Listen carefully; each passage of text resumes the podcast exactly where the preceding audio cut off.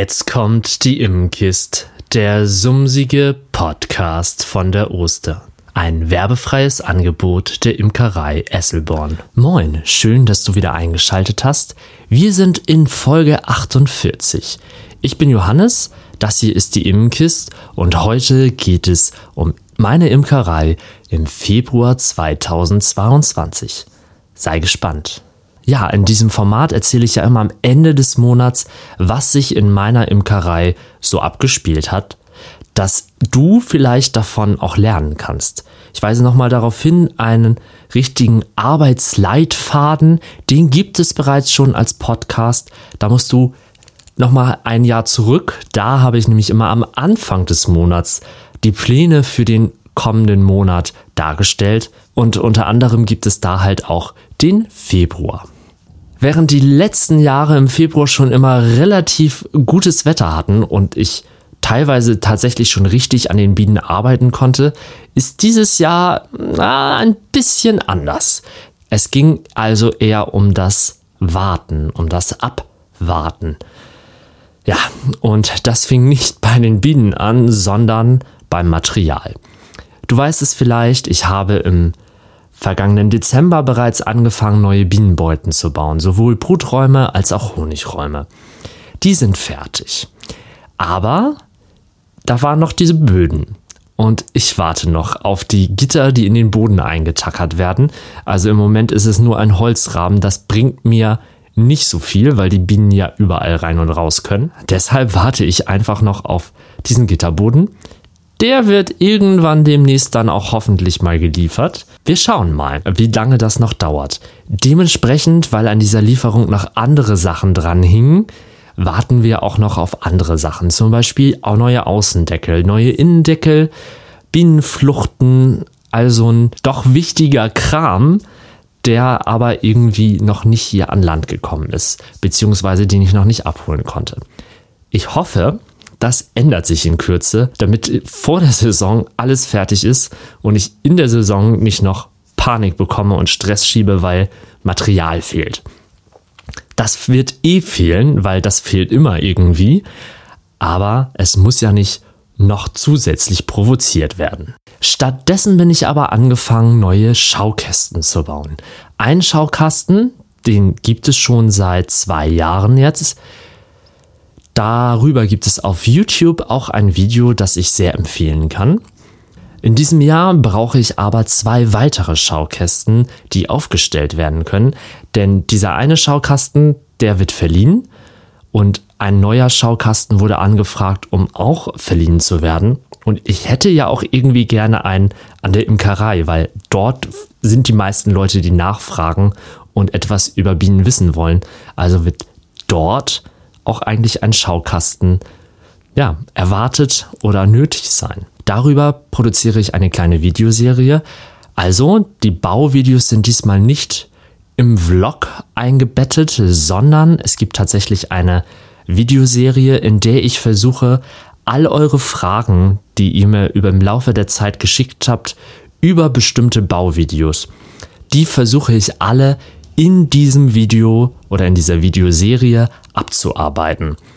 Das sind so Fragen wie, wie messe ich aus, wie groß ein Kasten sein muss? Wie planst du den Materialbedarf? Ähm, wie zeichnest du Pläne? Machst du überhaupt Pläne? All solche Fragen, die klären wir in dieser Videoserie. Das Rohmaterial, also die, das Bildmaterial ist praktisch fertig. Ich muss nur noch neue Tonspuren aufnehmen.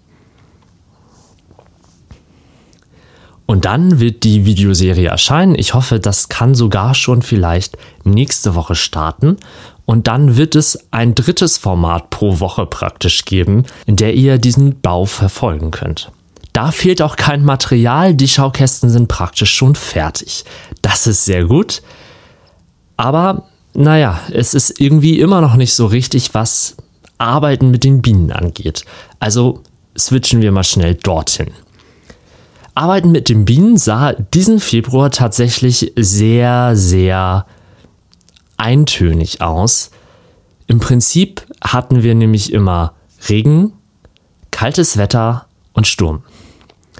Das war so die Hauptkombination, die wir im Februar hatten. Und ab und zu gab es mal, also einen Tag die Woche, wo wir jetzt für zwei, drei Stunden Sonne hatten. Ja, mehr Tage gab es hier an der Küste leider nicht. Kann ich nichts dran ändern. Aber jetzt stellt sich die Frage, was habe ich denn da gemacht bei den Bienen? Also, erstens, nach jedem Sturm war ich natürlich bei den Bienenvölkern und habe geguckt, ob irgendwelche Sturmschäden vorhanden sind. Ich hatte noch nie welche, das habt ihr ja schon vor ein paar Folgen gehört. Aber ich fahre vorsichtshalber trotzdem immer hin, denn irgendwann kann immer mal ein Baum auf einen Bienenvolk krachen oder einen Spanngurt reißen und einen Blechdeckel wegwehen oder irgendwie sowas. Es ist bislang aber zum Glück nicht passiert. Heute Nacht, während ich das hier aufnehme, tobt übrigens der, das Sturmtief, das Orkantief Sinap über Norddeutschland. Es sind für diese Region mit äh, Spitzengeschwindigkeiten zwischen 160 und 180 Stundenkilometer angegeben. Ich hoffe, dass die Bienen das durchhalten und ähm, dass da nichts Schlimmes passiert. Ansonsten habe ich Futterkontrollen gemacht.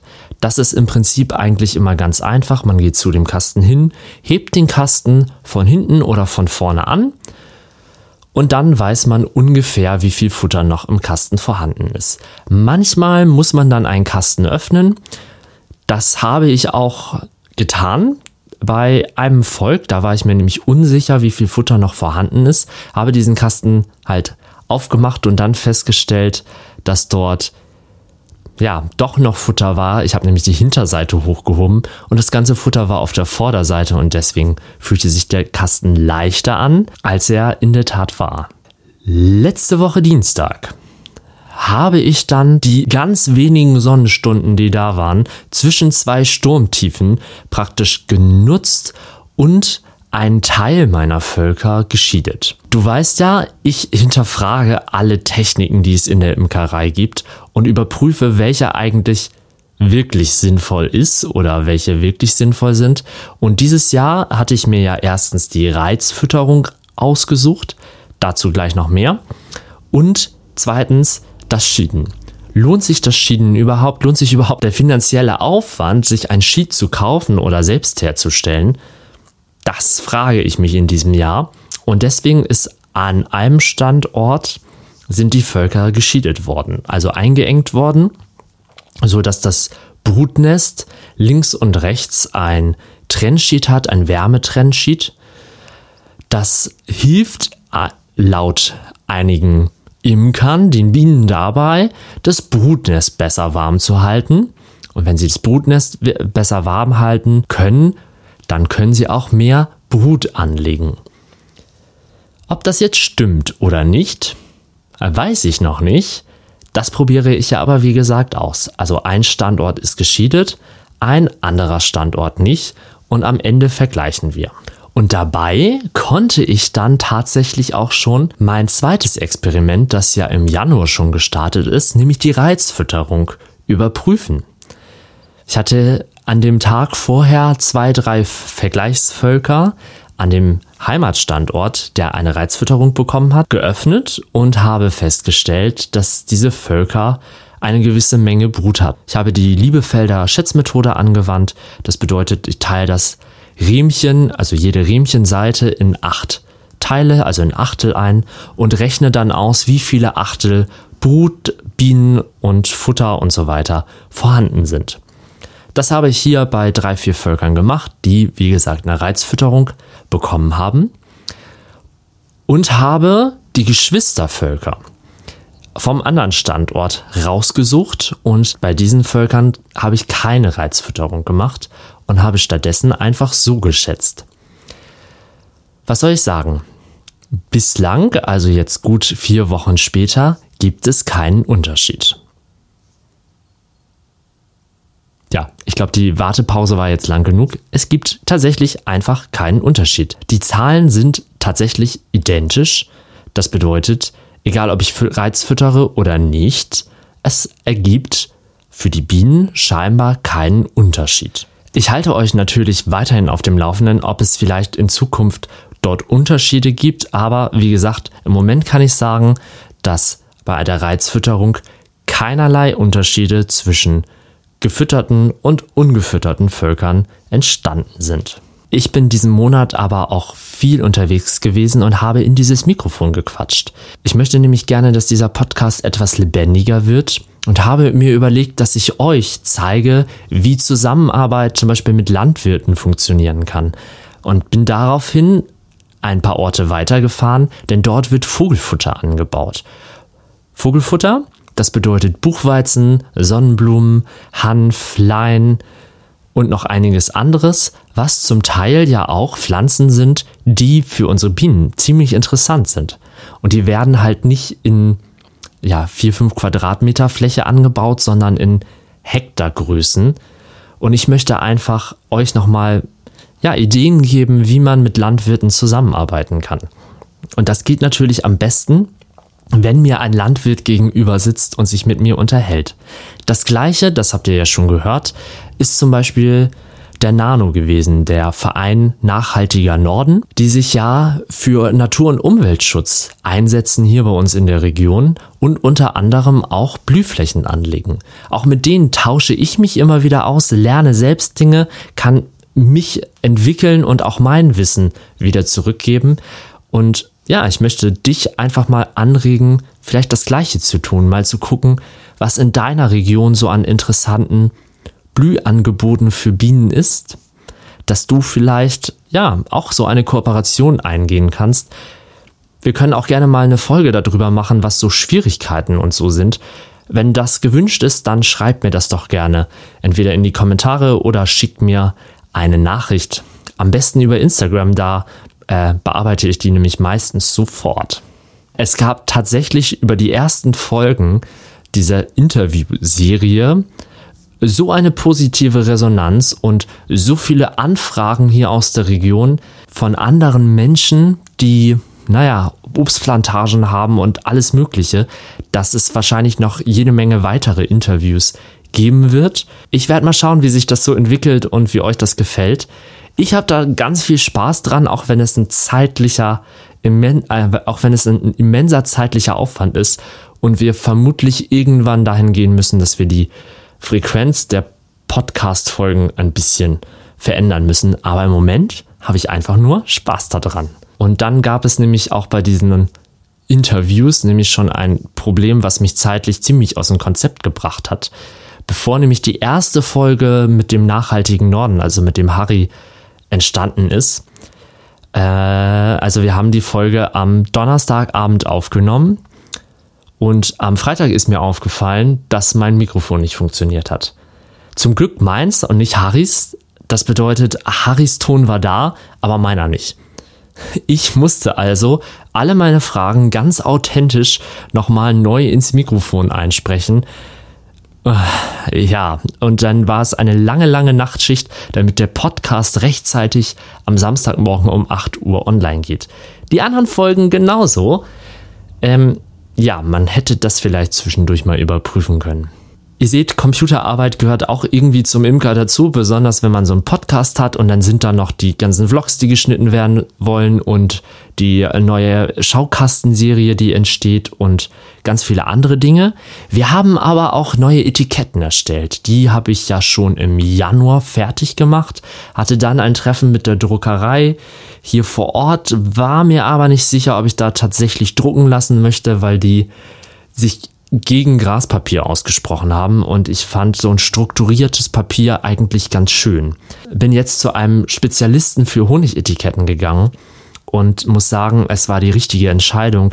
Die Etiketten sehen fabelhaft aus. Ich habe gerade heute einen Post auf Instagram veröffentlicht und euch die Etiketten gezeigt und bekomme hier gerade laufend Rückmeldungen und Nachrichten, dass die scheinbar euch ganz gut gefallen und das freut mich total. Ich muss jetzt ein kleines Geheimnis preisgeben. Wer es noch nicht am Mittwoch schon im Vlog gesehen hat oder gehört hat, wir werden eine eigene Bienenzeitschrift haben. Erstmal allerdings nur für unsere Paten. Also wir haben ja diese Bienenpatenschaften. Leute geben uns Geld. Wir haben dieses Geld zwei Jahre lang zur Verfügung, um die Völker zu verpflegen und zu unterhalten und geben dann am Ende der zwei Jahre ja das Geld praktisch in Form von Honig wieder zurück. Und währenddessen können die Paten die Völker begleiten. Das ist sozusagen wie eine Art Kredit, bloß dass als Zinsen halt die Begleitung geboten wird. Und für diese Menschen für die ich total dankbar bin. Und es sind tatsächlich mittlerweile alle Patenschaften verkauft. Für die Menschen habe ich diese Imker-Zeitschrift fertig gemacht. Und jetzt bist du gefragt. Wenn du nämlich sagst, die Zeitschrift hätte ich auch gerne, dann müsstest du mir einmal schreiben. Dann schaue ich, was ich möglich machen kann und wie sich das umsetzen lässt, dass vielleicht diese Zeitschrift nicht nur für die Paten zugänglich gemacht wird, sondern für die Öffentlichkeit, für euch alle. Ich bin jetzt im Moment gerade noch dabei, Korrektur zu lesen. Eigentlich sollte die schon lange gedruckt sein, aber weil sich das mit dem Interview und dem äh, nicht funktionierenden Mikrofon dann irgendwie alles ziemlich lang in die Länge gezogen hat und nicht so richtig funktionierte, hänge ich tatsächlich etwas hinterher und muss jetzt ähm, doch noch mal ziemlich kräftig heute Nacht Korrektur lesen, damit ich morgen die Datei wegschicken kann, dass die nächste Woche dann auch gedruckt wird. Ich hoffe, dass wenn dieser Podcast rauskommt, ich schon auf Instagram auf jeden Fall ein Titelbild veröffentlichen kann. Ansonsten müsst ihr noch ein klein bisschen warten. Aber es wird eine Zeitschrift geben. Und ich freue mich darüber. Und bis dahin, bis jetzt das Wetter besser wird, bis das Material kommt, bis die Zeitschrift fertig ist, bis die neuen Podcast-Folgen erscheinen, müssen wir Imker einfach mal warten. Und damit möchte ich mich von dir für diese Folge verabschieden. Ich hoffe, du hattest Spaß, hast einiges gelernt, bist vielleicht genauso gespannt wie ich wie es jetzt im nächsten Monat weitergeht. Hoffentlich mit besserem Wetter und mit Bienen. Und dann hören wir uns nächste Woche wieder. Bis dahin, mach's gut und lass dich nicht stechen.